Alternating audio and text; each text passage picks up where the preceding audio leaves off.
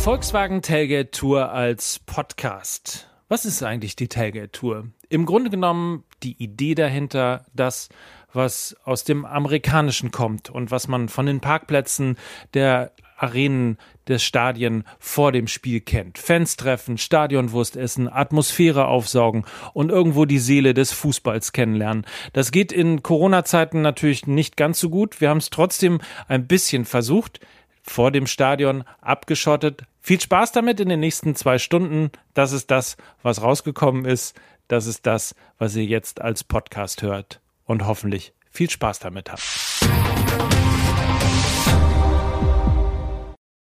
Ich begrüße Sie ganz herzlich zur Volkswagen Tailgate Tour live, die Mixed Zone hier auf Sport 1. Herzlich willkommen, einen wunderschönen guten Abend rund ums Finale des DFB-Pokals Borussia Dortmund gegen RB Leipzig hier in Berlin.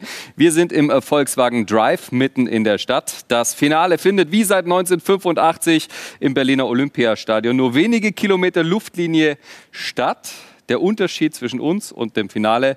Dort werden keine Fans sein, bei uns werden Fans zu Wort kommen und wir freuen uns darauf, diese Stimmen auch zu hören aus Dortmunder Sicht, aus Leipziger Sicht. Wie sieht's da aus? Meine Gäste heute Abend und zwar 90 Minuten lang. Das länger sein, unsere Sendung auf 90 Minuten gepolt sind. Er ist äh, Schriftsteller, Autor, Teil der Autorennationalmannschaft und Teil des Podcasts Fußball MML, denn das L steht für seinen Namen. Lukas Vogelsang an seiner Seite wird sein ebenfalls äh, Schriftsteller, Teil der Autorennationalmannschaft. Er ist Theologe und er ist Stadionsprecher bei RB Leipzig. Wir freuen uns ebenfalls auf Nils Stratmann, beide mit einem großen Applaus gedacht, aber mit einem großen Auftritt. Herzlich willkommen.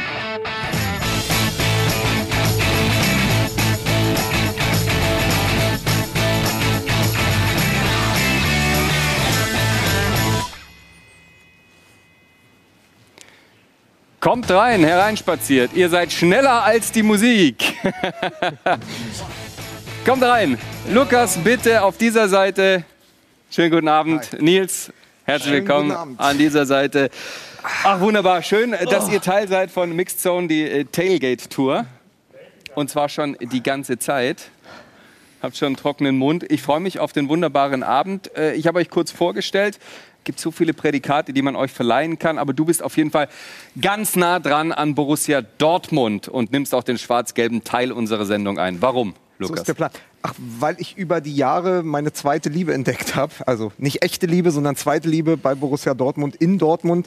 Ich bin ja gebürtiger Berliner. Für mich ist DFB-Pokal immer ein Heimspiel, auch wenn wir als Herthaner nie dabei sein können. Ich bin aber äh, seit 96 äh, Teil der Hertha-Familie. Ähm, aber irgendwann 2014 haben wir mit der deutschen Autorennationalmannschaft mhm. ein Buch geschrieben über Borussia Dortmund.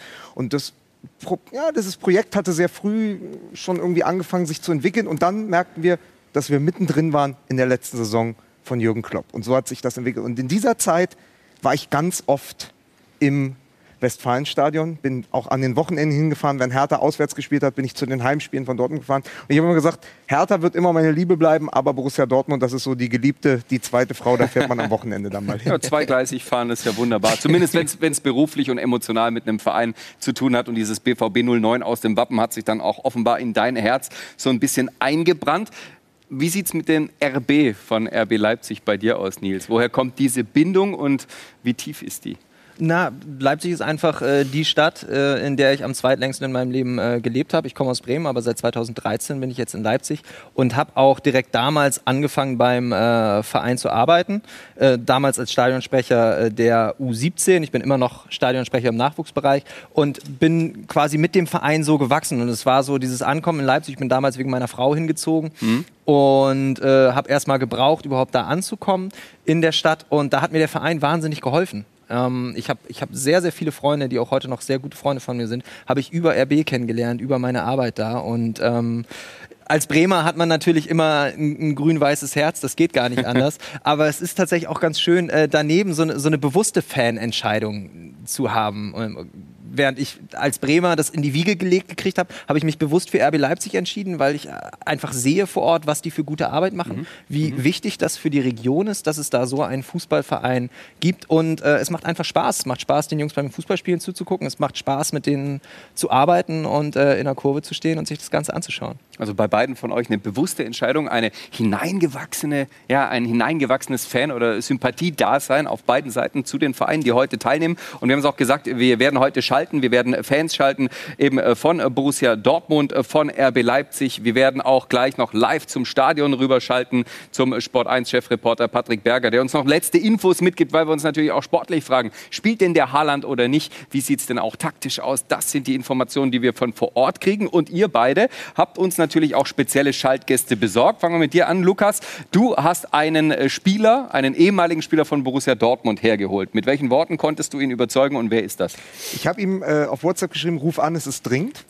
ähm, äh, es ist Olli Kirch, den ich auch im Zuge dieses, also dieses Buch damals mit der Autorennationalmannschaft heißt, man muss ein Spiel auch lesen können. Und äh, ein Teil war damals ein Interview mit Olli Kirch, wo es wirklich aus dem Innern der Mannschaft ging. Mhm. So, wie ging es Borussia Dortmund zur Halbserie. Sie waren ähm, auf einem Abstiegsrang. Sie haben dann das erste mhm. Spiel mhm. äh, der Rückserie, glaube ich, 0-1 gegen Augsburg verloren. Und dann waren sie 18. Rock Bottom. Tiefer ging es nicht mehr. Und über diese Zeit habe ich mit Olli Kirch ein Interview geführt, wo wir dann einen Text draus gebastelt haben, diese Geschichte dieser Mannschaft und dieser sehr, sehr schwierigen Hinserie. Um die Rückserie, da ging es dann, ähm, ähm, da ging es dann im Interview mit Sebastian Kehl. Und da haben wir uns angefreundet. Und seitdem sind wir miteinander in Kontakt. Ich probiere ihn seit Jahren zu überreden, dass er mal bei uns in der Mannschaft spielt. Mhm. Weil es nämlich, weil ich glaube nämlich, weil dass er immer verliert, oder was? Nein, wir, äh, nein, aber wir würden, wir würden höher oder sicherer gewinnen, wenn jemand wie Olli Kirch bei uns auf der 6 spielen würde. Nur kurzes, nur kurzes Beispiel, Thomas Hitzitzberger, der war eine Zeit lang Kolumnist beim Elf-Freunde-Magazin und durfte deshalb in der Betriebssportmannschaft von Elf-Freunde mitspielen. Und die haben mal ein Spiel gehabt, da haben sie in der Halbzeit 5-0 geführt, da hat er mitgespielt dann musste er zu einem Termin und dann haben sie noch 5-5 gespielt ohne ihn. Also so wichtig kann es sein, äh, ehemalige Bundesligaspieler oder Nationalspieler im Team zu haben. Durch die Hintertür dann in die Autoren-Nationalmannschaft, auf die wir nachher noch ausführlich zu sprechen äh, kommen, wollen aber erstmal über dieses Finale sprechen. Und wenn, wenn du Oliver Kirch schon vorgestellt hast, auf den wir uns besonders freuen, wen hast du denn im Ärmel? Wen schüttelst du gleich raus und wie hast du das angestellt? Äh, ich habe äh, Terence Boyd dabei, äh, den, den schönsten und besten Spieler der dritten Liga, den wir, äh, der besten dritten Liga, die wir haben in Deutschland. Terence ist ein alter Freund aus Bremen-Nord. Mhm. Wir haben früher mhm. äh, zusammengekickt. Und ähm, 2014 war das. Da war ich über die Autonama auch in Brasilien äh, gerade. Rio, es war kurz vor der WM. Und er war auch gerade da. Ähm, war, hat damals bei Rapid Wien gespielt und war mit der US-Nationalmannschaft da. Und wir haben so ein bisschen hergeschrieben und irgendwann meinte ich, äh, ey, wäre geil, wenn du zu RB Leipzig wechselst. Dann sehen wir uns endlich mal wieder. Und er schrieb nur, woher weißt du das? ich weiß nichts. Und dann rief er gleich an und sagte, ja, ich habe gerade mit Rangnick telefoniert. Ich komme nächstes Jahr, aber sag das keinem. So, ich so, hä? Ja, okay, geil. Aber und das war natürlich super cool. Wir hatten uns äh, fünf, sechs Jahre nicht gesehen. Er ist dann äh, zu Leipzig gewechselt, ähm, lebt jetzt wieder in Leipzig, mhm. wo, er in Halle spielt. Er hatte dann ja, eine schwierige Zeit, weil also erstmal lief alles super bei RB, kam als äh, Top-Einkauf, hat auch gleich eingeschlagen, hat sich dann aber schnell das Kreuzband gerissen, äh, was schlecht verheilt ist, ich glaube anderthalb Jahre Mhm. War er raus, ist dann äh, zu Darmstadt äh, gewechselt, war dann nochmal in der MLS in Toronto äh, für eine Zeit und äh, spielt jetzt eben beim Hallischen FC. Und was wir nicht vergessen dürfen, was natürlich auch wichtig ist, er hat jahrelang äh, ja, als noch Jugendspieler bei Borussia Dortmund gespielt. Genau, er hat wurde erst irgendwann, Vergangenheit. irgendwann äh, bei Hertha wurde er ausgebildet ja, wollte, und ist dann. Sagen, er ist der ideale Mann eigentlich für dieses Finale. In Berlin, Dortmund gegen Leipzig, er kennt, er kennt alle Städte, er kennt alle Vereine. Ideal. Und er soll auch ein amüsanter Kerl sein. Äh, legen wir jetzt die, äh, ja. die, die, Latte ein bisschen hoch. Er wird uns auch unterhalten. Äh, dazu aber gleich. Wir haben gesagt, wir sprechen über Fans, denn die Fans sind die Seele der Vereine. So ist das und so bleibt das, auch wenn sie nicht im Stadion sein können. Wir erweitern unsere Runde aber durch eine Live-Schalte zu einem Fan von RB Leipzig. Also erstmal auf deiner Seite und zwar äh, zu Friedmann äh, Walter. Wunderschönen guten Abend, Friedmann. Wen hast du denn da im Gepäck? Hey, hey grüß euch. Könnt ihr uns hören? Wir können euch hören, also dich zumindest. Der Kleine hat noch nichts gesagt. Wer seid ihr? Ich bin Valentin. Ja, und ich bin Friedmann. Wunderbar, schönen guten Abend an euch zwei. Wie traurig ist es denn äh, für euch beide, heute nicht im Stadion dabei zu sein, um dieses zweite Finale, das da Leipzig heute spielt, ja, hautnah mitzuerleben? Ja, hast schon ganz gut angesprochen. Äh, sehr, sehr schmerzhaft, da äh, das letzte äh, Auswärtsspiel von dem jungen Mann hier neben mir das letzte Pokalfinale in Berlin war. Und ja, jetzt kann man es halt nur am Fernseher verfolgen. Ist, nicht, ist einfach nicht das Gleiche. Also tut schon echt weh. Mhm. Ja, ich will den Kleinen gleich mal mit reinnehmen. Was traust du denn den Leipzigern heute zu gegen die Dortmunder und warum? Also, ich glaube, dass sie eine Chance gegen Dortmund haben, aber dass es ziemlich schwer wird, weil sie ja, mein Papa hat mir erzählt, dass sie die letzten sieben Spiele gegen Dortmund verloren haben. Deswegen wird es nicht leicht. Ja, insgesamt ist die, die letzten. Ja, oder so. Ja, oh, oh, eher, eher oder, oder, so, aber da drückt man ein Auge zu. Äh, in der Schule geht es ja auch nicht darum, immer eine glatte Eins äh, hinzulegen. Also die Bilanz gegen Borussia Dortmund ist zumindest auch in den, in den, letzten Wochen und Monaten nicht, nicht so dolle gewesen. Äh, Friedmann, was muss sich denn ändern im Vergleich zu Samstag, als man in der Bundesliga erst 0-2 hinten war, dann auf 2-2 aufgeholt hat und dann 3-2 verloren hat? Ja, ich glaube, das, das Wichtigste wird sein, einfach wieder die, die individuellen Fehler abzustellen. Ähm, ich glaube, in der Abwehr stehen wir ja zumindest auch in der Liga immer wirklich sehr, sehr solide. Äh, Würde mich freuen, wenn wir wieder mit einem, mit echten Stürmer vorne drin spielen. Äh, mag das immer, wenn man vorne jemanden wie einen Yusuf Paulsen hat, der die Dinger dann auch wirklich mal festmacht, äh, wieder zurücklegt, verteilen kann. Ähm, ja, und denke, wenn das klappt, äh, haben wir auch die, die Qualität äh, im Kader, äh, da heute was mitzunehmen. Es wäre dann auch ein Abschied mit Titel für Julian Nagelsmann. Jetzt gibt es viele Fans, die sagen, sie sind traurig, weil er geht. Manche sagen, ja, sie sind sogar richtig sauer, dass er geht. Wie ist äh, dein oder euer Gefühl? Ja, also Traurigkeit auf alle Fälle. Also meiner Meinung nach der Top-Trainer äh, in Deutschland, wenn nicht gerade sogar weltweit. Ähm, aber ich fand, die Sache ist wirklich absolut transparent gelaufen. Äh, er hat von Anfang an gesagt, wenn wirklich mal das Angebot aus Bayern kommen sollte, äh, dass man sich darüber unterhalten muss. Äh, ich meine, alle drei Parteien haben sich äh, sehr transparent in der Sache verhalten. Das Angebot von Bayern war da, Julian Nagelsmann hatte Bock drauf und äh, Leipzig hat die Schmerzgrenze genannt mit den kolportierten 25 bis 30 Millionen Boni inklusive Traurig ja, ich denke aber mit Jesse March haben sie dann einen guten, guten Mann an der Angel, äh, der die Sache dann auch wieder in ruhige Fahrwasser leiten kann. Und so ist eben dieses Geschäft Fußball. Es ist nun mal auch ein Geschäft. Abschließende Frage an dich oder euch. Wie wichtig wäre ein Titel heute für den Verein und für die Fans von RB Leipzig? Denke schon, dass es jetzt mal an der Zeit wäre, da auch was Zählbares mitzunehmen. Also äh, jetzt mit, äh, ich glaube, fünften Jahr Liga-Zugehörigkeit äh, immer unter den Top 4 äh, gewesen, äh, regelmäßige Champions League-Qualifikation, respektive Euroleague, äh, Vizemeister zweimal gewesen, jetzt auf Platz 2.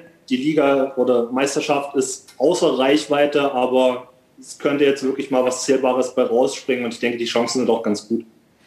Zum Schluss will ich noch zwei Zahlen vom Kleinen wissen. Wie geht's aus? Äh, 3-2 für Leipzig. Vielen Dank an euch beide und einen wunderschönen Fußballabend. Hoffentlich bleibt es so spannend, wie wir alle das denken. Jo, ciao. Tschüss. Wie realistisch, Nils, ist denn so ein 3 zu 2 für die Leipziger? Sportlich haben wir noch gar nicht gesprochen. Oh, ich glaube schon, dass äh, Leipzig äh, heute eine sehr gute Chance hat äh, zu gewinnen. Ich glaube nicht, dass so viele Tore fallen werden. Ich glaube, Leipzig wird äh, deutlich besser verteidigen als im letzten Spiel. Ich glaube, sie werden da ähm, ja, einfach sich ein bisschen sicherer aufstellen. Also Upamecano, Konate sind immer mal wieder für individuelle Fehler gut. gut. Heißt jetzt sicherer aufstellen äh, mit anderen Spielern ja. oder mit einer anderen Taktik? Nee, nee, ich glaube, es wird weiter eine Dreierkette sein, äh, die sie spielen werden mit äh, oder eine Fünferkette mit sehr äh, offensiven Außenverteidigern. Ähm, ich glaube aber, dass äh, Halzenberg spielen wird ähm, und ich glaube, dass äh, auf der rechten Seite dann zentral wird Upamecano spielen, rechts wird äh, Orban, denke ich mal, spielen. Und die beiden bringen einfach eine enorme Ruhe rein. Das sind äh, keine Spieler wie Konate oder Mukiele, die äh, enorm andribbeln und, und das Offensivspiel ähm, über ihre Läufe beleben, aber mhm. es sind mhm. Spieler, die einfach ihren Job machen hintenrum. Die, die arbeiten, die taktisch sehr gut und sicher stehen und ich glaube, das wird heute ein ganz wichtiger äh, Aspekt sein, dass du einfach hinten souverän verteidigst. Wir haben jetzt schon sehr viel Taktikkunde mit dir gemacht. Das ist auch wunderbar, denn die Fans, die zuschauen, die wollen natürlich auch wissen, wie du aufstellen würdest, wie du spielen würdest. Gleich hören wir noch deine Expertise zum BVB, wie der BVB denn spielen muss, damit es eher so läuft wie in der ersten Halbzeit am äh, vergangenen Samstag in der Bundesliga und nicht so wie in der zweiten, obwohl der BVB ja unterm Strich dieses Spiel in der Bundesliga gewonnen hat. Wir freuen uns auf ein äh, wunderbares Finale.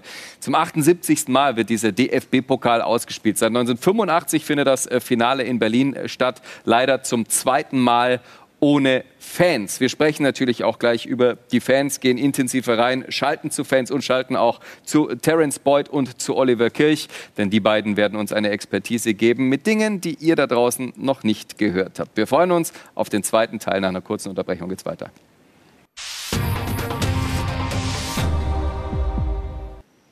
Mixed Zone, die Volkswagen Tailgate Tour live hier aus dem äh, Berliner Volkswagen äh, Drive. Wir sind zurück nach einer kurzen Unterbrechung äh, mit Nils Stratmann an meiner rechten Seite, von Ihnen aus gesehen links und mit Lukas Vogelsang auf der anderen Seite, bewusst gegenüber voneinander aufgesetzt und aufgestellt. Borussia Dortmund, RB Leipzig. Wir wollen die Kontroverse nicht nur konstruieren, die ist schon da. Wir fangen mit einem Thema an, wo so ein bisschen vorprogrammiert ist. Die Fans. Ja, also die Frage, also man musste ja über all die Jahre, also jeder, jeder weiß ja, die Geschichte des Berliner Pokals ist ja auch eine Dortmunder Geschichte in den letzten Jahren gewesen. Ja. Und für uns als Berliner, wir haben uns schon daran gewöhnt, Berlin besonders um den Kurfürstendamm war eigentlich, wenn es Pokalfinaltag war, jeder Samstag war dann schwarz-gelb um den Klops rum an der Gedächtniskirche. Ich habe zwischenzeitlich gedacht, die müssten eigentlich ihre Vereinshymne umbenennen in am Breitscheidplatz geboren, so oft wie sie hier waren. Und es ist natürlich immer etwas Besonderes, weil es in all den Jahren Volksfeststimmung war. Wenn die Dortmunder kamen, bei den Bayern ist es ja irgendwann Gewohnheit, mhm. dass man die mhm. Titel holt, da mhm. kann man den Pokal ruhig mitnehmen. Aber äh, für die Dortmunder war es immer noch der Pokal war in Dortmunder Hand und das war ein Erlebnis, weil es eben dieses war, was man sonst kennt, irgendwie Rubbe die Katze um Borsigplatz. Das war in Berlin auf dem Kudamm an der Kantstraße und dann hin zum Stadion. Große Tage. Es war äh, tatsächlich alles schwarz-gelb und ich glaube in den letzten zehn Jahren, äh, dieses Jahr zum sechsten Mal, dass der BVB tatsächlich im Finale steht. Umso trauriger für die meisten Dortmunder Fans, da nicht dabei sein zu können. Wir kennen alle die Bilder. Alles in Berlin äh, schwarz und gelb und ich glaube, von der Emotion her war wahrscheinlich das emotionalste Finale, nicht sportlich gesehen, sondern fanemotional äh, gesehen gesehen, 2017 mit Dortmund und Frankfurt, da war das äh, Stadion natürlich am Kochen. Jetzt wird das leider nicht so der Fall sein. Welche Rolle spielt das denn für den BVB, für den Club und für die Spieler auf dem Platz, wenn die Fans nicht da sind? Also ich glaube, ähm, die Abwesenheit der Fans ist ein größerer Nachteil für Borussia Dortmund als für RB Leipzig, weil natürlich haben die Leipziger auch eine ne Fankultur entwickelt, wenn man sie so nennen möchte. Und natürlich ist das Stadion äh, ausverkauft und die hätten auch sehr, sehr viele Fans. Ich meine, der Weg von Leipzig nach Berlin ist ein kurzer. Man steigt mal eben in den Zug, man ist in ein, zwei Stunden noch mit dem Auto vor Ort. Ähm, aber natürlich hätte die Hütte dort gebrannt, wo mhm. die Dortmunder gewesen wären. Und das ist ja auch was, wovon dieser Verein, Stichwort echte Liebe, auch immer noch lebt. Also dieses Wechselspiel aus Mannschaft und Publikum, das sind sie gewohnt im, im, im Westfalenstadion, sind sie aber gewohnt an ihrer zweiten Heimstätte, dem Berliner Olympiastadion, wenn Pokal ist. Und wenn das wegfällt, ist halt die Frage, wie sehr können sie sich motivieren. Und ich habe das erlebt damals, als Hertha es mal ins Halbfinale geschafft hat, das mhm. DFB-Pokal, und dann gegen Dortmund quasi zu Hause. Es war ja unser Heimspiel. Und trotzdem waren mehr Dortmunder da und dann haben wir, glaube ich, auch 3-0 oder 3-1 verloren. Das ist noch gar nicht also, so lange her. Ja. Genau, man merkt einfach diese Power, die sie mitbringen und die fehlt.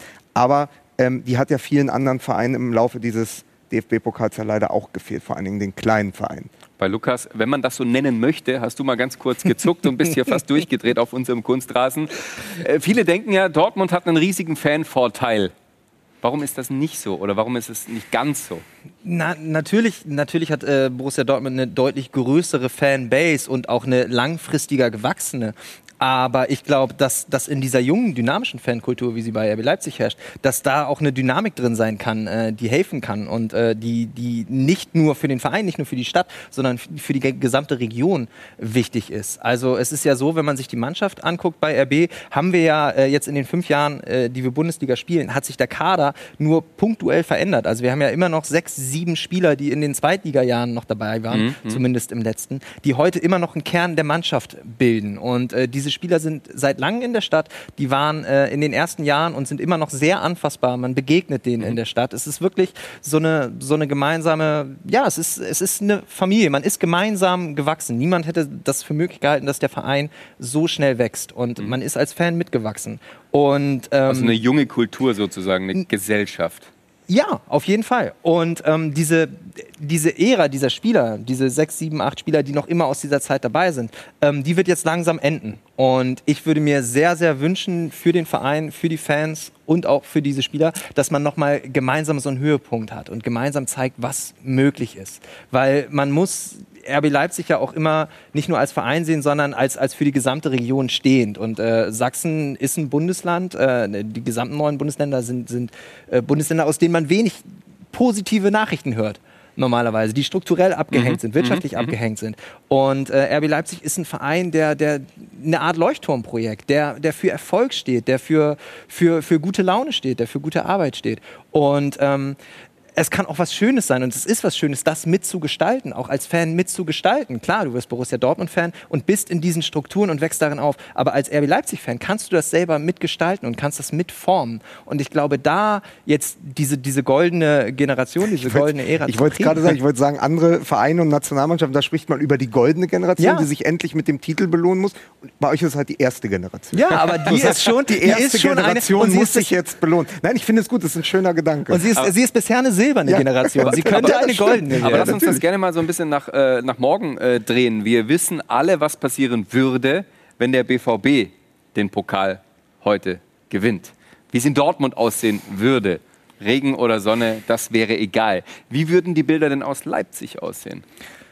Ey, Es wird definitiv äh, der, der traurigste Tag danach für die Gewann Gewinnermannschaft, glaube ich, die man sich vorstellen kann, weil also überall äh, wird jetzt schon äh, gesagt, es sollen keine Menschenaufläufe passieren, ähm, alles muss digital ins Netz äh, verlegt werden, alle feiern und so weiter. Auch für die Spieler ist es ja so, die gewinnen dann heute Abend dieses Spiel im besten Fall, gehen wir mal davon aus, und äh, dann freuen sie sich, trinken irgendwie noch einen äh, Red Bull ohne Zucker und dann gehen sie ins Bett ähm, und, und, und fahren dann fahren nach Hause und äh, fahren in, in die Quarantäne.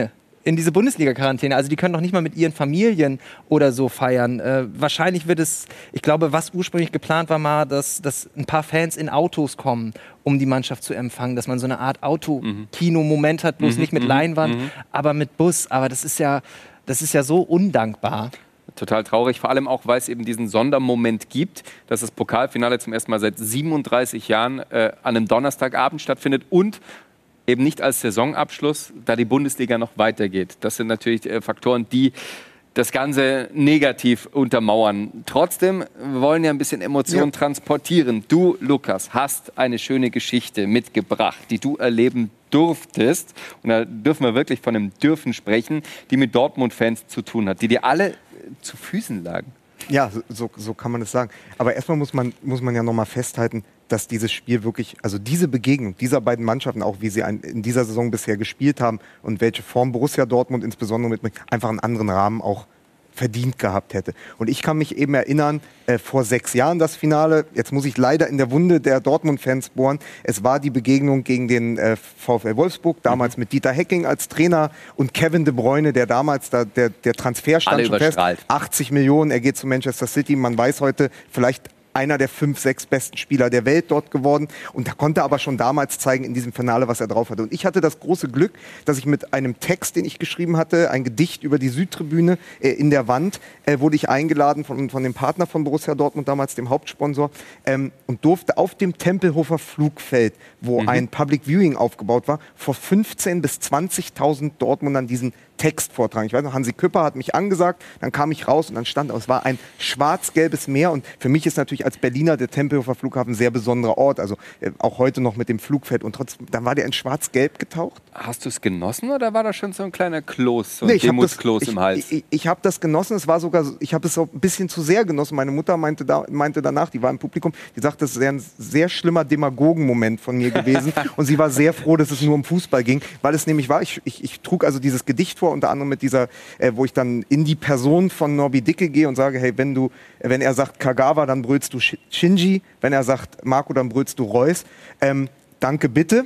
Und dann zum Ende setz, knieten sie sich plötzlich alle hin und wir haben natürlich, gebt mir ein Haar, also die Humba, an, an, angezählt und dann schalte es zurück und ich gab die Buchstaben rein, die Buchstaben kamen zurück und dann sprangen die mit einem Mal auf und tanzten und das war, wenn du 15, 20.000 Menschen von der Bühne tanzen siehst, also das ist ja mein Dr. Motte-Moment gewesen. Deine persönliche Love Parade. Ja, genau. Ja, und dann fährst, du, dann fährst du so aufgeputscht, mit so viel Energie, mit Adrenalin ins Stadion. Neben mir saß dann auch noch David Odonko, der ja auch noch mein Held war vom Sommermärchen. Und dann sagt, wir kommen jetzt. Und jetzt packt's Borussia Dortmund. Und dann gewinnt zum, die Wolfsburger. Ne? Zum Abschluss von Klopps Karriere beim BVB. Das genau. war ja gefühlt vorprogrammiert.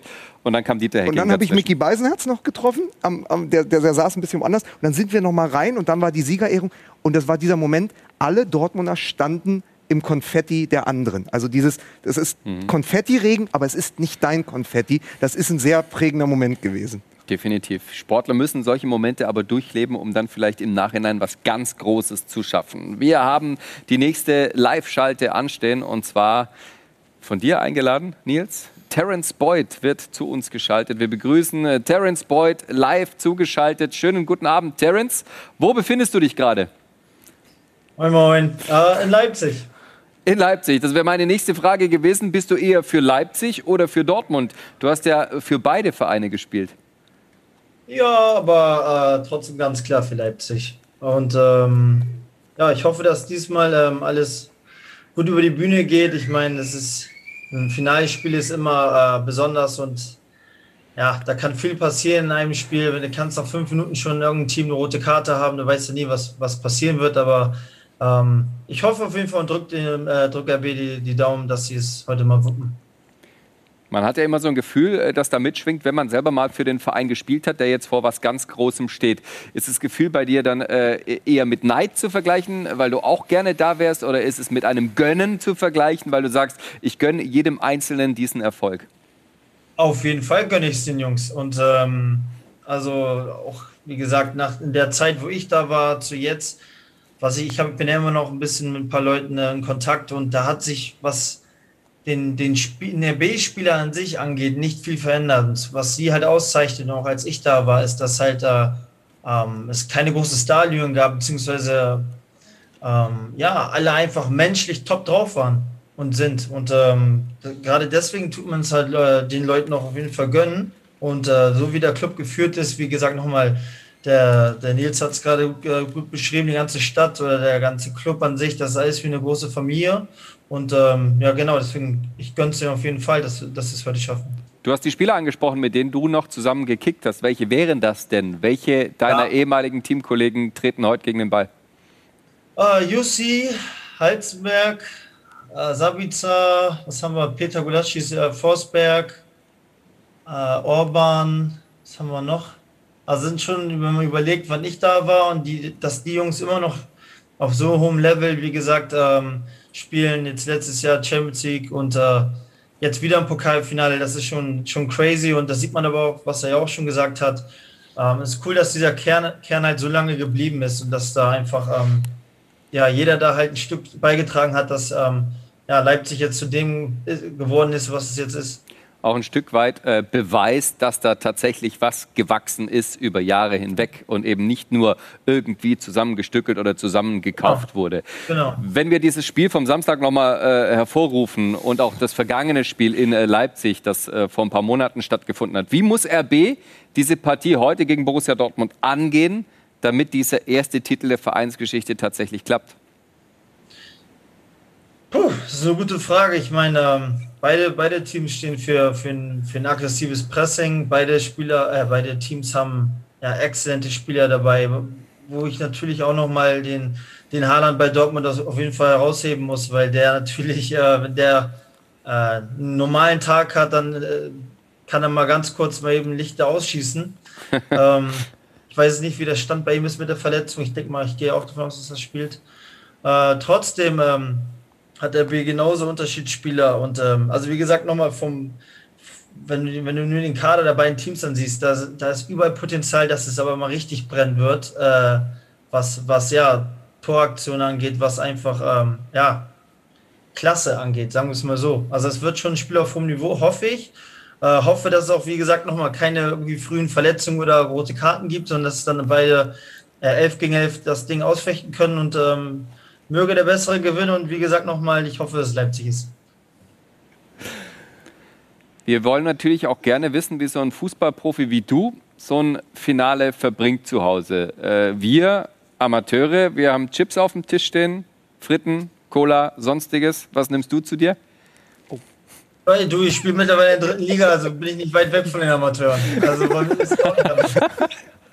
bei mir ist es auch nicht anders. Äh, also, ich habe gerade andere Probleme. Ich muss die, die wir haben zwei Mädchen, die müssen ja erstmal schlafen gehen. Die machen hier gerade noch einen Marathonlauf in dem Wohnzimmer. Deswegen, äh, der Nils kennt das.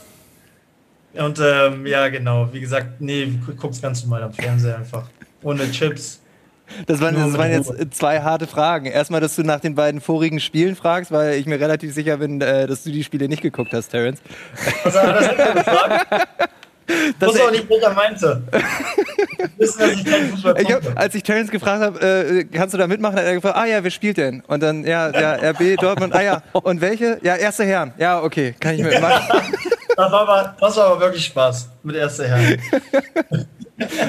Und dann habe ich mich gefragt, wie ehrlich er antwortet bei dem Essen. Aber ja, das, das, das passt schon. Aber ich meine, ja, man merkt es. Äh, auch, auch, auch Terence, ich habe es schon gesagt, ist super eingeschlagen äh, bei RB und ähm, hat es dann durch den Kreuzbandriss, ist dann rausgeflogen. Aber ähm, also hat es dann einfach nicht mehr geschafft. Und trotzdem ist dann noch diese Verbundenheit. Und das, das macht das eben auch. Und ich weiß nicht, Terence, bist du noch in der Leitung? Ja. Ich bin noch da, ja. Äh, wie sieht's denn aus mit Halle? Wann spielt? Ich habe jetzt geguckt, ihr wart 2019 seid ihr Sachsen-Anhalt-Meister geworden. Wann seid ihr denn in Berlin im Finale? Du, das ist noch ein weiterer Weg. Erstmal müssen wir in den DFB-Pokal reinkommen. Das sind ganz andere Probleme, die wir haben. also von daher, äh, ja. Aber das Spiel das steht das. noch an, oder? Wann habt ihr das? Gegen Magdeburg, ne? Ja, gegen Magdeburg, Derby, genau. Das viel wichtigeres Spiel. Ja, aber, aber ist das? Sport 1 überträgt. Kann ich hiermit verkünden. Ja, die übertragen auch, glaube ich. Sind Verhandlungen. Also, 29. Mai? Genau, genau. Ja, dann drücken wir die Daumen. Wir drei werden auf jeden Fall zusammen zugucken. ich, ich bin nicht mal sicher, ob ihr drei zugucken werdet, aber okay. Das ist am, der Tag des Champions League-Finals, oder? Nee? Äh, ist das der Tag des Champions League-Finals? Ne? Das kann, äh, nein. Ist egal. Dritte Liga, Ega, Champions League. Egal ist es nicht, wir haben, ja, wir haben, ja, wir haben ja Second Device. Ja, wir, können, wir, können, ja beides. Also wir sind ja moder moderne Menschen und äh, äh, bedanken uns erstmal bei, bei Terence Boyd für die äh, angenehme Schalte und viel Spaß bei Pommes Rot-Weiß. Muss ja als RB-Fan dann auch in der Farbe dann sein, nehme ich an. Aus. Großer Hau rein. Ciao. Vielen Dank an äh, dich. Ja, äh, was die Taktik angeht, haben wir so ein bisschen äh, von, von Nils schon eine, eine, Einführung gekriegt. Wie sieht man das auf Dortmunder Seite?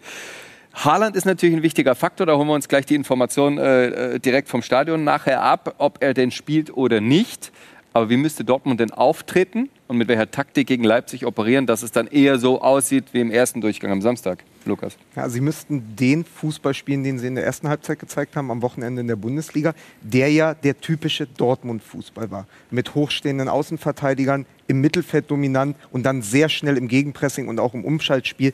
Das ist ja auch die Borussia, die man sich in Dortmund gerne vom Anfang weg der Saison gewünscht hätte, schon unter Favre. Weil wenn man nämlich mal auf den Kader schaut, dann mit Guerrero. Mhm. Für mich einer auf der linken Seite, vielleicht einer der besten Spieler derzeit in Europa oder der Welt, auch einer, der potenziell beim FC Barcelona äh, spielen könnte. Und das ist ein großes Glück der Dortmunder, dass der immer irgendwie unterm Radar läuft, obwohl, wenn man den sieht im Zusammenspiel mit wenn er Sancho, alles abruft, und definitiv. Was, ist Wahnsinn. Ja, es ist nicht der Philipp Lahm, wo es immer eine, wo es immer eine Kickernote 2 hat, sondern der hat auch mal eine 4, aber dann an vielen Tagen auch eine 1. Aber da sind so viele Spieler, die genau wieder wissen, wo sie stehen und wie sie laufen müssen. Und das merkt man, das trägt so klar Tersitz äh, Handschrift aber das, das du kannst ganz gerne äh, äh, fortführen. Ich, ich heb nur den Finger wie in der Schule, dass ja. ich dich dann äh, danach unterbreche. Aber warum hat es unter Favre nicht geklappt und klappt jetzt unter Terzic?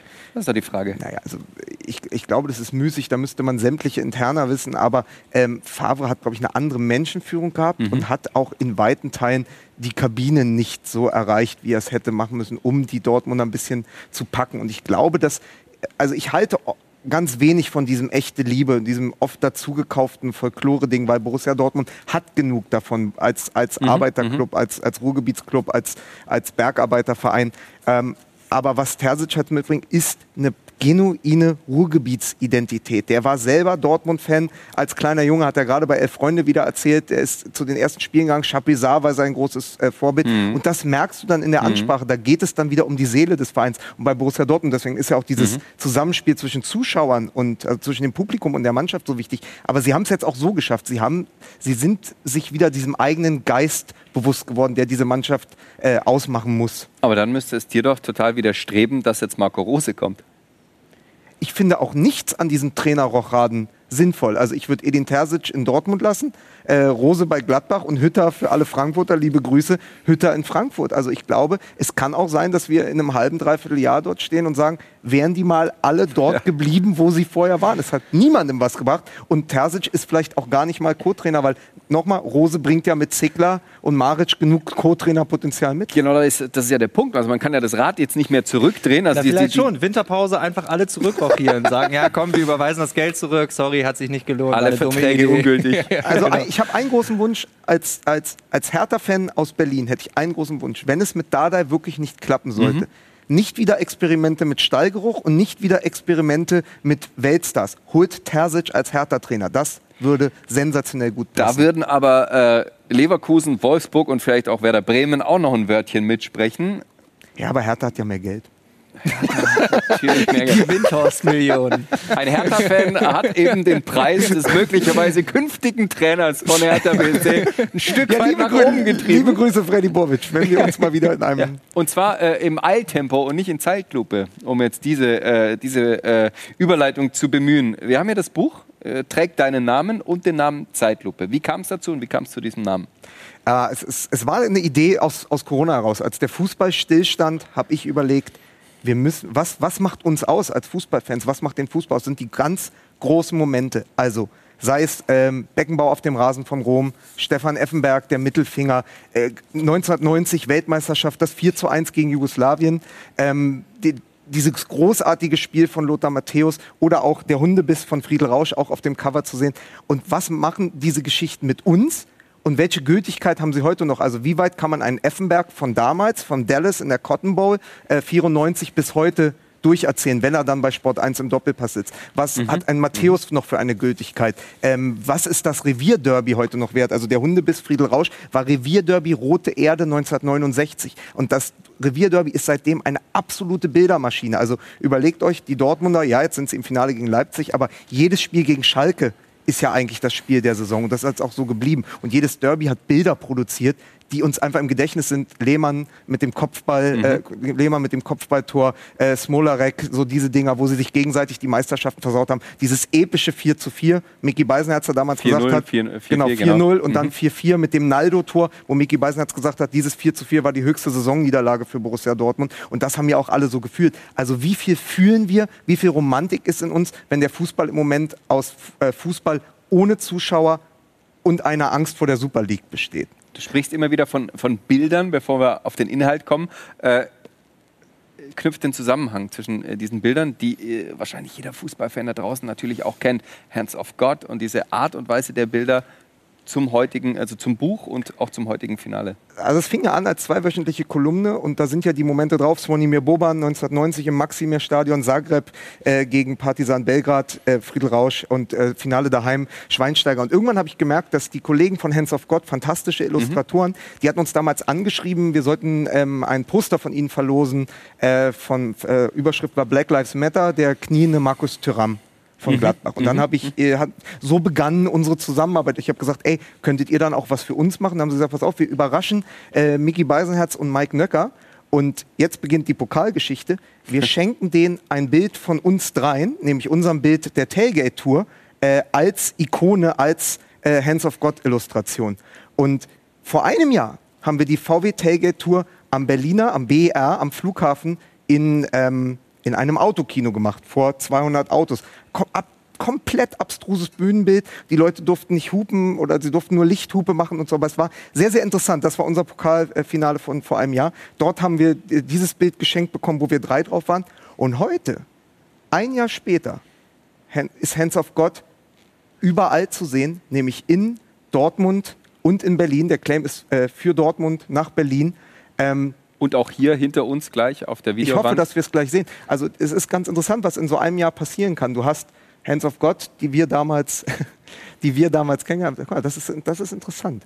Ähm, also mit Hands of God, die haben das Buch für mich illustriert in, in diesem Jahr, aber eben wir haben mit der Tailgate Tour vor einem Jahr Kontakt aufgenommen und in diesem Jahr kann sich so viel entwickeln und jetzt hängen sie im Westfalenstadion und jetzt haben sie extra für Borussia Dortmund ähm, die großen Pokalmomente illustriert. Das, das sehen wir, das ist in der Dortmunder Innenstadt, also von Dortmund bis nach Berlin und sie hängen aber auch dort, wo sonst, wir sind ja keine Fans, sonst die Dortmunder Fans gewesen wären. Wenn wir das Bild noch zeigen, und das wäre sozusagen die große Pointe dieser Erzählung, also das ist immer noch Dortmunder Innenstadt und wir haben aber auch hoffentlich ein quasi Live-Bild aus dem Berliner Wir haben Olympiastadion. es gerade, glaube ich, schon gesehen, aber wir können es bestimmt noch mal reindrücken. Das ist quasi die Choreografie jetzt im Berliner Olympiastadion, die man Genau, ja wo eigentlich sonst- aus Fansicht nicht Fans- liegt vorher, aber wo sonst die Fans gibt's gewesen ja nicht. Schaffen wir das noch?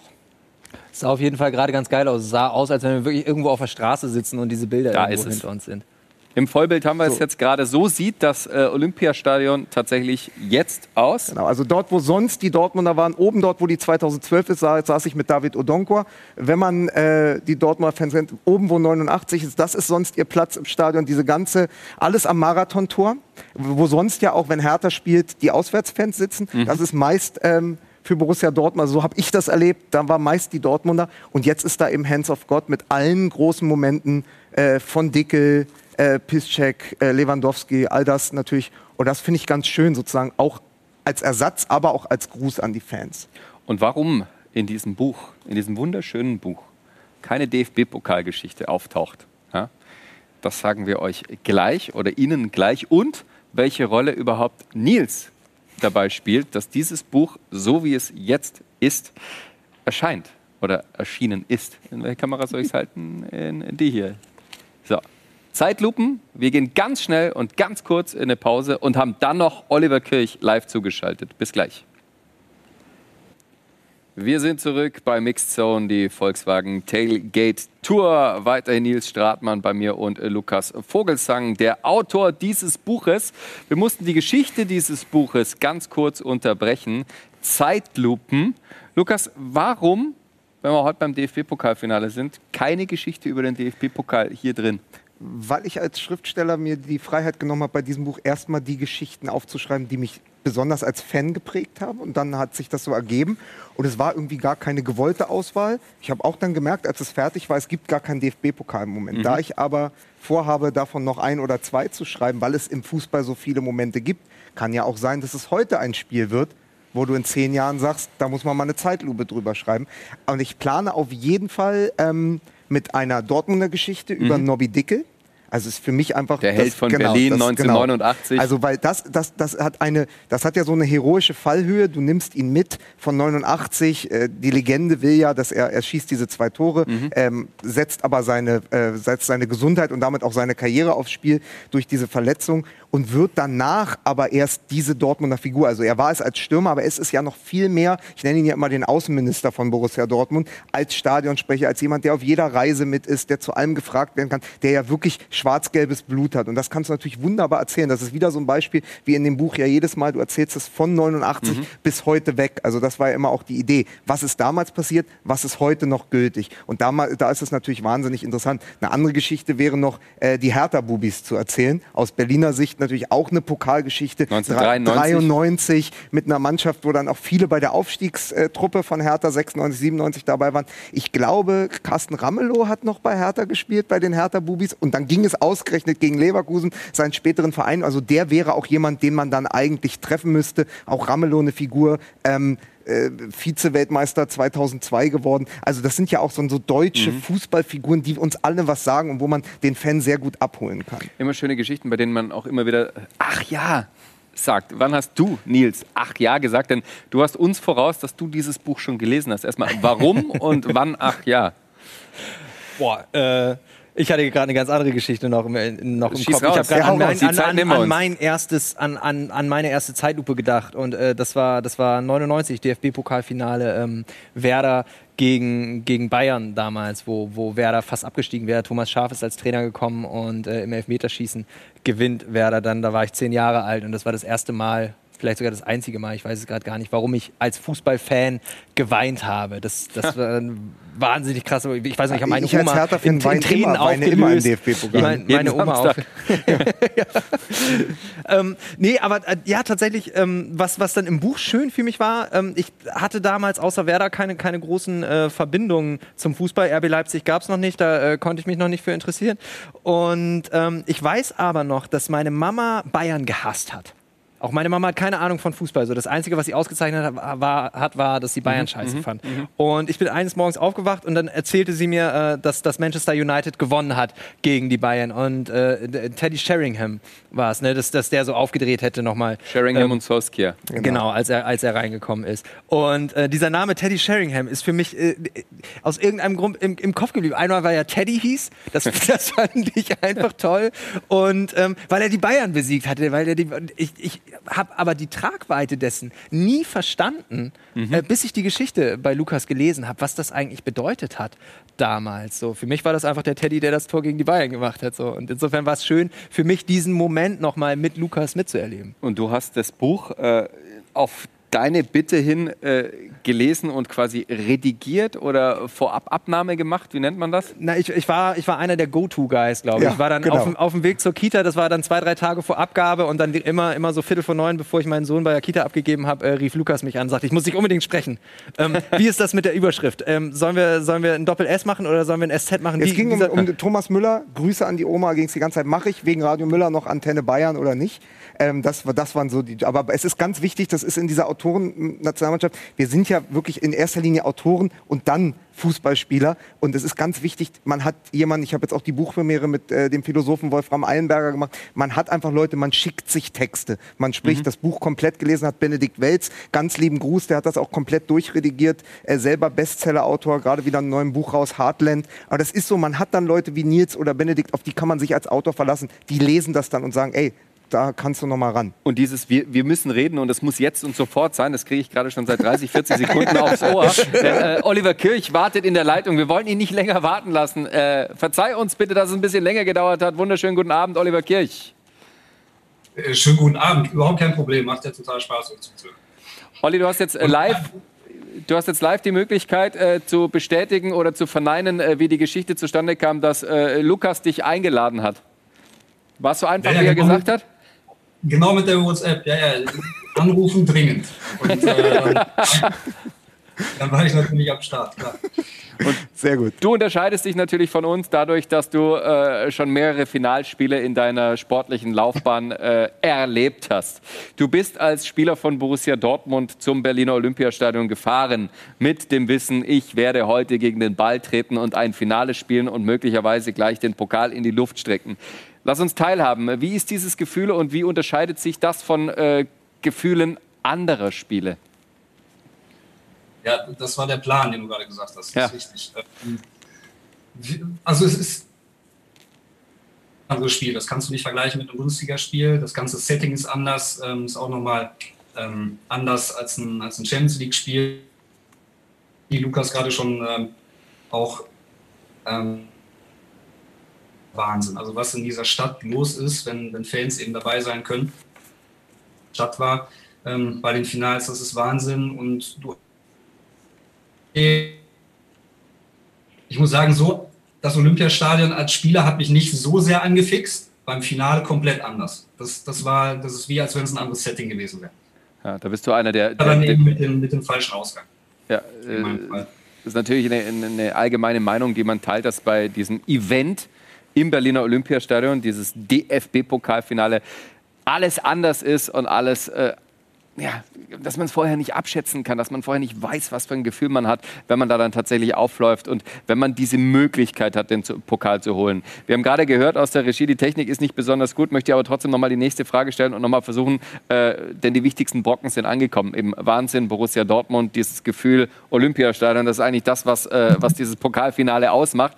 Äh, aber sag uns doch mal, äh, was es für Borussia Dortmund bedeutet, denn Dortmund hat ja die letzten äh, zehn Jahre sechsmal jetzt am Finale teilgenommen und äh, man könnte meinen, zumindest wenn es Vergleiche zu anderen Vereinen gibt, dieses Gefühl nutzt sich ab. Warum ist das für Dortmund nicht so?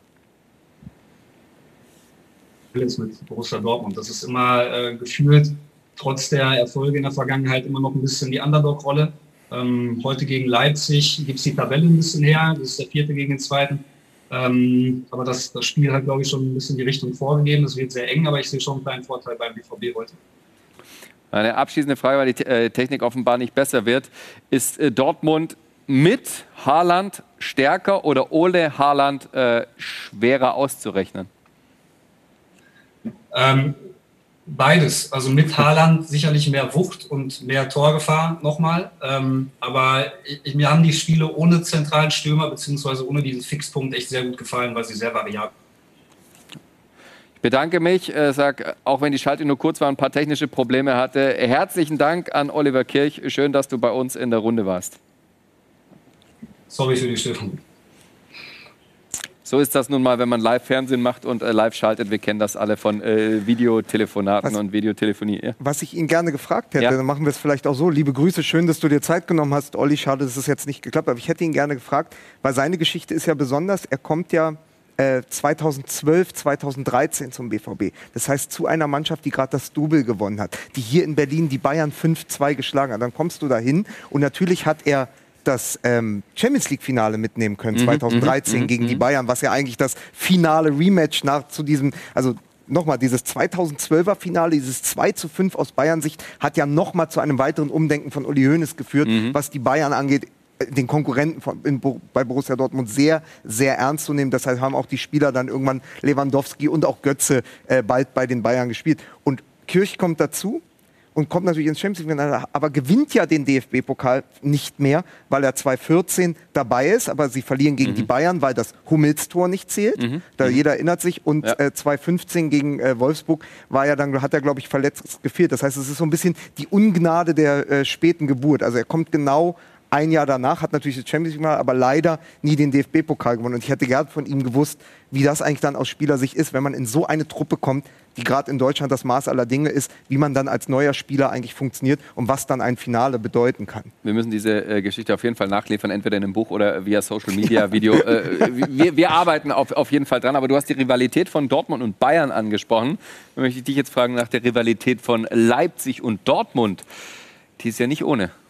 Ja, tatsächlich, aber das, das ist so ein bisschen so ein Segen, äh, finde ich. RB kam ja äh, sehr unbefleckt in die erste Liga. Ähm, ich glaube, damals, bevor, als, als RB schon aufgestiegen ist, hat, hat Watzke schon so ein bisschen äh, gestichelt mhm. gegen RB. Und ähm, es geht ja, also Tradition lebt ja von, von Spielen und von Begegnungen, die es irgendwann mal gab und lebt von Fanfreundschaften, aber auch von, von Fanrivalitäten. Und äh, da war, da kam Dortmund äh, sehr gelegen, glaube ich, um sich als Fan äh, auszuprägen. Ich weiß noch gleich im ersten Spiel was, es war das erste Heimspiel. Ähm, Dortmund kam aufs Feld und es gab eben diese Äußerung von Watzke im Vorfeld und äh, die Mannschaft hat sich nur aufgewärmt und es wurde schon gepfiffen und es gab, es gab einen mhm. Unmut. Mhm. Gleiches kam von den Dortmundern zurück. Äh, RB hat dann in der 89. Minute, glaube ich, das 1 zu 0 geschossen, den ersten Bundesligasieg eingefahren gegen Dortmund zu Hause dann. Das war natürlich Wahnsinn. Das war so, so ein ganz, ganz wichtiger, ikonischer Moment für den, für den gesamten Verein, für die gesamte Stadt. Und dann. Für die goldene Generation. Für die silberne ja. Generation. Ganz für die wichtig. silberne Generation. Und äh, dann gab es das Rückspiel und da natürlich total, total unschön, ähm, fand dann gleich ein, ein, Angriff der Dortmunder auf die RB-Fans statt. Also da mhm. wurden Dinge mhm. geschmissen, die die RB-Fans, darunter die Familien, Kopf, mussten, ja? mussten äh, von der Polizei äh, geschützt ins Stadion geführt werden und wieder weggeführt werden und so weiter. Und ähm, das sind natürlich Seiten vom Fußball, die man so nicht sehen will. Aber diese, diese Rivalität, die daraus entstanden ist, die sich jetzt ja auch als, als wer ist der Bayern-Verfolger mhm. niederschlägt, das ist total schön und total gesund. Und das finde ich eigentlich das Schlimmste, dass die Fans heute nicht da sind. Dass, dass es da so ein, eben dieses Deathmatch gibt heute Abend. Das klingt jetzt martialischer als sein soll, mhm. aber, aber dass wirklich die, die Fanlager dann in so einem entscheidenden Spiel sich gegenüberstehen, das wär, wär, wird für beide Fa äh, Vereine und wäre für mhm. beide Vereine extrem gut und wichtig gewesen für deren Geschichte. Dortmund hat genug Geschichte, RB schreibt seine Geschichte selbst. Da, da wollte ich was sagen. Ja, da, hatte ich nämlich, da, hatte ich nämlich, auch mit ähm, Olli Kirch im Vorgespräch drüber gesprochen. Wir sagen jetzt immer, Berlin ist eigentlich immer schwarz-gelb, wenn Pokal ist. Also man, hat, man ist immer klar, entweder die Bayern oder Dortmund kommen ins Finale, ab und zu war es noch Frankfurt. Aber Leipzig ist jetzt auch das zweite Mal in drei Jahren dabei. Das heißt, auch hier etablieren sie sich ja klar als dritte Kraft. Also auch da wird es eine Konkurrenzsituation geben, auch da wird eine Rivalität entstehen über die Jahre. Also wenn man jetzt mal in die mhm. nächsten 10, 15 Jahre kommt, es wird halt sein, und ich glaube, die Bayern sind im Moment sehr enteilt, aber Dortmund und Leipzig werden immer in den nächsten Jahren um diesen Kronprinzenplatz streiten, sowohl im Pokal, bei dem Pokal werden die Bayern auch das ein oder andere Jahr mal nicht holen und dann Mhm. wird es Dortmund oder Leipzig sein. Ich glaube, das ist es, genau hinter den Bayern, das jetzt auszukämpfen. Und das ist auch ganz wichtig für die Strategie beider Mannschaften. Wer das, ähm, wer dieses Rennen für sich entscheidet, hat dann auch die rosigere Zukunft. Bringt dann auch mehr Spannung in die Bundesliga, die für viele ja langweiliger geworden ist aufgrund dieser Bayern-Dominanz. Wer ist denn für dich aktuell die zweite Kraft hinter den Bayern? Eher Dortmund oder eher Leipzig? Naja, also wenn man die letzten beiden Jahre sich anschaut, ist es Leipzig. Das, ich finde es so interessant, dass am Anfang wurde ja äh, der Friedmann und der Valentin wurden gefragt, und äh, können, kann denn Leipzig Borussia Dortmund schlagen? Nochmal, es spielt der zweite und ich glaube auch der amtierende Vizemeister gegen den gerade mal so eben vierten der Bundesliga. Es spielt der Halbfinalist der letztjährigen Champions League-Saison gegen Borussia Dortmund, die dieses Jahr im Viertelfinale wieder ausgeschieden sind. Es ist sehr, sehr interessant, so im Narrativ und in der Wahrnehmung, dass Borussia Dortmund hier der Favorit ist und Leipzig als Außenseiter gilt. Natürlich, und da muss man dann den Terzic ein großes Lob aussprechen, auch aufgrund der jüngsten Eindrücke. Also sie, sie, Leipzig ist eigentlich gerade der stärkere Verein oder das stärkere Team, aber die jüngsten Eindrücke, gerade auch Terzic da, Nagelsmann quasi weg, hat das so ein bisschen auf den Kopf gestellt. Wobei das auch eine Falle sein kann, glaube ich, weil was Leipzig ausmacht, fünf Jahre Bundesliga, viermal Champions League, zum zweiten Mal im Pokalfinale in der Zeit, die Mannschaft hat immer über dem performt, was man eigentlich von ihnen erwartet hat. Sie waren, sie waren immer über dem, was, was, was eigentlich drinne war. So. Und ähm, ich habe aber diese Saison und auch mit Abstrichen letzte Saison das Gefühl gehabt, dass sie sich damit äh, so ein bisschen sich bequem gemacht haben. Dass äh, eben auf die lange Sicht immer in der Rückserie äh, irgendwann der Einbruch kam und so kam, okay, wir, wir performen besser, als wir eigentlich müssen, aber dies, dieser unbedingte Hunger, etwas zu holen, etwas zu gewinnen. Äh, also beide Jahre, beiden letzten Jahre war es so, dass äh, mit dem Jahreswechsel RB auf dem ersten Tabellenplatz stand und dann noch abgerutscht ist. Dieser Hunger, es bis zum Ende durchzuziehen, der war nicht da. Und das hatte ich diese Saison auch wieder äh, das Gefühl, wir hatten im Vorgespräch drüber gesprochen, du sagtest, Nagelsmann hat einen Abfall reingebracht, dass, der, dass er wechselt. Der Abfall war schon vorher da, der war schon im Frankfurt-Spiel da. Es stand unentschieden und es lief die letzte Viertelstunde und du hattest nicht mehr das Gefühl, dass die Mannschaft das Spiel unbedingt gewinnen will, um dann in so ein Meisterschaftsendspiel gegen, gegen Bayern zu kommen. Und ich glaube, es wäre für die Mannschaft wahnsinnig wichtig, heute diesen Pokal zu gewinnen. A, weil es möglich ist, weil, weil Bayern nicht mehr drin ist. Und B, um damit eine Marke gesetzt zu haben, okay, das ist unser Stand, das ist das Level, das wir performen können und auf dem wir performen müssen. Leipzigs neuer Slogan ist ja You can do anything. Und so spielen sie auch. Sie können alle schlagen. Sie können jeden schlagen. Sie können Atletico schlagen. Sie können, sie können Bayern schlagen. Sie können Dortmund schlagen. Aber wenn ich mir Bayern angucke, Bayern muss die Mannschaften schlagen. Da ist dieser unbedingte Wille, jeden, jedes einzelne Spiel, jeden Gegner besiegen zu müssen. Und Leipzig lebt von dieser Leichtigkeit. Und ich glaube, es wäre wichtig, dieses Muss da reinzukriegen. Und wer die Gier hat, Leipzig zu schlagen, ist Florian Dams, der auch schon in der Leitung äh, steht oder wartet oder sitzt, den wir in unsere Runde dazu nehmen äh, wollen. Äh, schönen guten Abend, äh, Florian. Ich, äh, ich stelle dir die Frage direkt, wer ist denn emotional für Borussia Dortmund der größere Rivale? Bayern oder Leipzig? Das ist eine sehr gute Frage. Ich glaube, man muss natürlich unterscheiden, was, was hat die letzten Jahre so in der Bundesliga, was ist alles passiert. Aber ich glaube, in der aktuellen Zeit ist es schon so, dass jetzt zum DFB-Pokalfinale die Leipziger ähm, absolut Rivale Nummer eins sind. Weil ich denke, Platz eins ist seit ein paar Jahren, wie wir alle wissen, vergeben. Ähm, dementsprechend ist Rivale Nummer eins aktuell für mich Leipzig. Absolut. Dass Platz 1 an die Bayern geht, da musst du ganz kurz schlucken. Das können wir dann auch aus deiner Sicht Ja, irgendwo schneiden nachvollziehen und, und, und, und verstehen. In der Live-Sendung können wir es nicht rausschneiden, sonst hätten wir das natürlich gerne getan. Äh, äh, mit welchen Gefühlen schaust du auf dieses Spiel? Wir haben gerade darüber geredet, dass äh, zwar seit Samstag eher äh, Dortmund leicht favorisiert ist, aufgrund der Saison, aber eher Leipzig. Wie siehst du es? Ähm, ich denke auch, ich glaube, Dortmund hat auf jeden Fall gerade nach dem Wochenendspiel extrem viele Pluspunkte gesammelt, auch was, was natürlich so den Team Spirit betrifft. Ähm, ich, ich, ich glaube, auch wenn es natürlich kein Dortmunder gerne hören, hören möchte, ist es gut, dass sie vielleicht jetzt nicht Meister geworden sind, um halt alles in, diese, in dieses Spiel reinzupacken, um wirklich dann den DFB-Pokal zu holen. Und die Saison, die ja doch ein bisschen, naja, schwierig war, glaube ich, für alle Dortmund-Fans, dann doch zu einem extrem positiven Ergebnis ähm, zu, zu schwenken. Ja. Wenn du die Wahl hättest, DFB-Pokal heute gewinnen oder in der Champions League nächstes Jahr starten? Nächste Frage, bitte. Für heute würde ich sagen, um mich heute ins Bett zu legen, auf jeden Fall den DFB-Pokal. Ja. Fußball ist ja auch ein schnelllebiges Geschäft, da kommen wir gleich zur, nächsten, zur nächsten Frage. Äh, Lukas meinte vorhin, äh, diese Trainerroschaden, die gefallen ihm nicht so und er hat sehr großes Gefallen an Edin Terzic gefunden. Wie äh, bewertest du das, dass Edin Terzic jetzt möglicherweise den Pokal holt, sehr erfolgreich mit Borussia Dortmund arbeitet und dann eben nicht nur ins zweite, sondern eher ins dritte Glied rutschen wird, wenn Marco Rose mhm. kommt? Also ich glaube, Erdin Tesic hat einen unfassbaren Job gemacht in den letzten Monaten. Ich glaube, Lukas, du auch in eurem Podcast, es ist halt mal Hümer hot. Ne? Ähm, zum Anfang hieß es dann Terzic, riesen, Riesentrainer. Der Terzic raus. raus.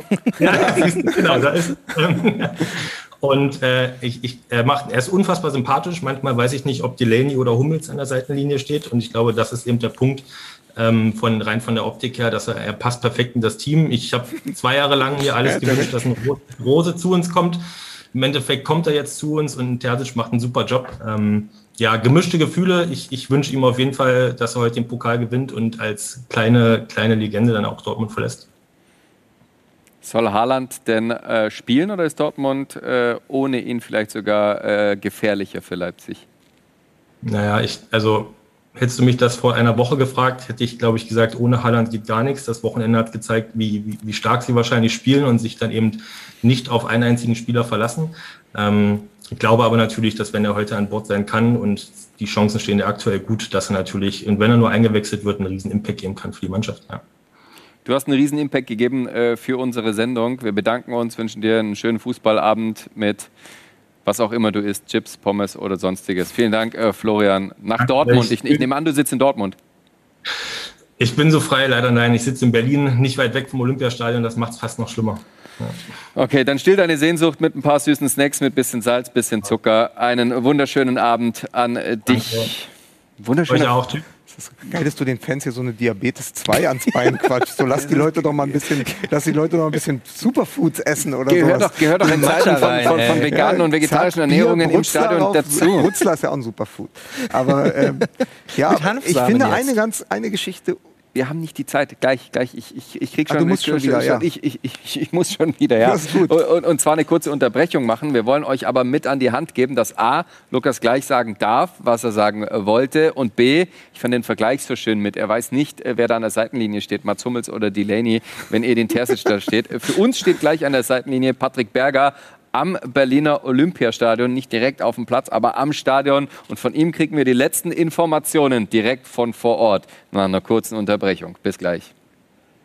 Mixed Zone, die Volkswagen Tailgate Tour rund ums DFB-Pokalfinale hier in äh, Berlin aus dem Drive von äh, Volkswagen. Wir freuen uns bald auf spannende 90 Minuten, sind noch zu dritt hier im Studio und erweitern die Runde direkt äh, mit dem vierten Mann, Patrick Berger, Sport 1 Chefreporter vor Ort am Berliner Olympiastadion. Wir fragen uns alle, Patrick, welche News gibt es aktuell von vor Ort? Natürlich will jeder wissen, was ist mit Haaland los, aber um die Uhrzeit kann man es wahrscheinlich noch gar nicht wissen. Was sagt dein Gefühl? Was für News gibt's? Ja, Ali, hallo erstmal die Runde einen schönen guten Abend. Äh, mein Gefühl sagt, dass der Erling Haaland heute spielen wird. Ähm, habe da gestern ganz genau hingucken können beim Abschlusstraining. Der Norweger hat da Vollgas gegeben, mitgemacht, ähm, war auch beim Abflug äh, aus Dortmund eben hierher in die Hauptstadt sehr, sehr gut drauf, überschwänglich fast schon. Ja, und der war ja jetzt die letzten zwei Wochen raus, deswegen muss man noch ein bisschen gucken, wie dieser Belastungstest eben funktioniert hat. Heute Morgen beim Anschwitzen war er auch dabei. Also es ist so ein bisschen natürlich ein Restrisiko bei der ganzen Geschichte. Also es könnte noch passieren, dass den 40 doch sagt, wir nehmen ihn als Joker. Aber mein Gefühl ist, dass er heute in der Startelf stehen wird. Aber wir müssen noch uns ein bisschen gedulden. Das ist natürlich richtig, Jochen. Kannst du natürlich in der nächsten Schalte, die es dann in den Sport 1 News in wenigen Minuten geben wird, äh, dann bestätigen, ob er spielt oder nicht. Äh, es ist wieder leider ein Finale ohne Zuschauer. Was ist heute noch anders als sonst?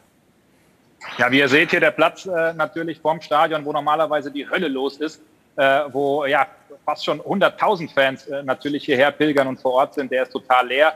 Es ist sehr, sehr trist. Es ist ja das zweite Finale, nachdem im letzten Jahr eben vor einer Geisterkulisse. Es wird die ein oder andere Änderung auch bei der Zeremonie geben. Die Hymne wird nicht von einem Orchester gespielt, sie wird nur über die Boxen eingespielt. Dann bringen Perry Bräutigam und Karl-Heinz Riedle den Pokal rein. Und was auch neu ist, Fritz Keller, der noch DFB-Präsident, der ja seinen Rücktritt angekündigt hat, der wird den Pokal nicht übergeben. Ein Novum. Das Ganze wird stattfinden durch zwei Jugendspieler hier aus dem Berliner und brandenburgerischen Umkreis. Die übergeben dann den Pokal. Also man kann natürlich auch ein bisschen reininterpretieren. Der DFB sagt zwar aus Verbundenheit zum Amateurfußball und zum Jugendfußball. Man kann natürlich aber auch sagen, dass sich Fritz Keller hier wahrscheinlich nicht blicken lassen möchte aufgrund dieser ganzen Führungskrise hier rund um den DFB.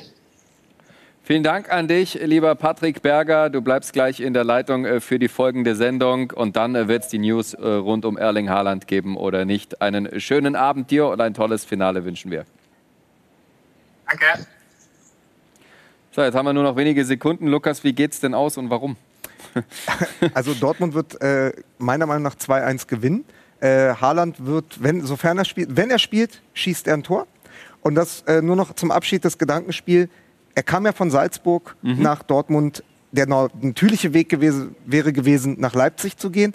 Also wie stark wären die Leipziger, weil wir es ganz am Anfang gehört haben, wenn da vorne einer drin ist und dann wurde viel der Name Pausen. Wenn die Leipzig, Leipziger mit Haaland wären der Top-Favorit und hätten wahrscheinlich vielleicht sogar die Meisterschaft geholt. So spielt er bei Dortmund und wird sie zum Sieg schießen heute. Und bevor ich dich jetzt frage, Nils, wie es ausgeht, äh, muss die eine Frage noch mit einer Bitte um kurze Antwort erlaubt sein. Wenn Lukas sagt, wir könnten Kirch in der Autorennationalmannschaft im defensiven Mittelfeld gebrauchen und in deinem Steckbrief drinsteht, dass du im defensiven Mittelfeld spielst, wie kommt sowas bei dir an? Doppelsechs. Ja. Ich, brauch jemanden, ich, brauch, ich bin ein sehr kreativer Spieler, ich bin, ich bin ein technischen feiner Fuß und ich brauche jemanden, der mir den Rücken frei hält.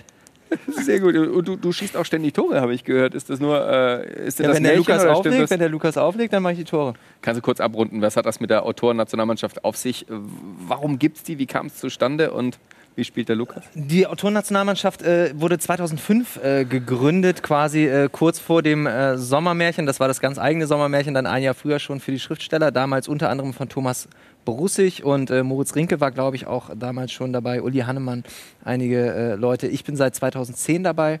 Lukas, du bist seit 2012. Zwei, seit 2012 dabei. Und die Idee dieser Mannschaft ist, ähm, ja, Kultur und Fußball zu verbinden, Länderspiele zu machen und, und, und einen Kulturaustausch zu ermöglichen. Und äh, wir haben ja schon ein bisschen äh, rumgeflaxt, auch im Vorfeld. Es ist verrückt, wie schnell du über Fußball einen Austausch herstellst, wie schnell du über Fußball ins Gespräch kommst, wie schnell du, wie schnell du äh, gemeinsame Erlebnisse, Erinnerungen schaffst. Insofern, gutes Ding, die Mannschaft, macht großen Spaß. Gutes Ding, schön abgerundet. Dein Ergebnis für heute Abend? Abend. 3 zu 1 für RB Leipzig. Gut, du drückst Leipzig die Daumen, du Dortmund. Ich bedanke mich ganz herzlich fürs Dabeisein, dass ich euer Host sein durfte heute. Lukas Vogelsang, Nils Stratmann. Jetzt schauen wir gemeinsam äh, Sport 1 News, denn damit geht's weiter. Und Laura Papendick, einen schönen Abend hier auf Sport 1. Schönen Abend. Dankeschön.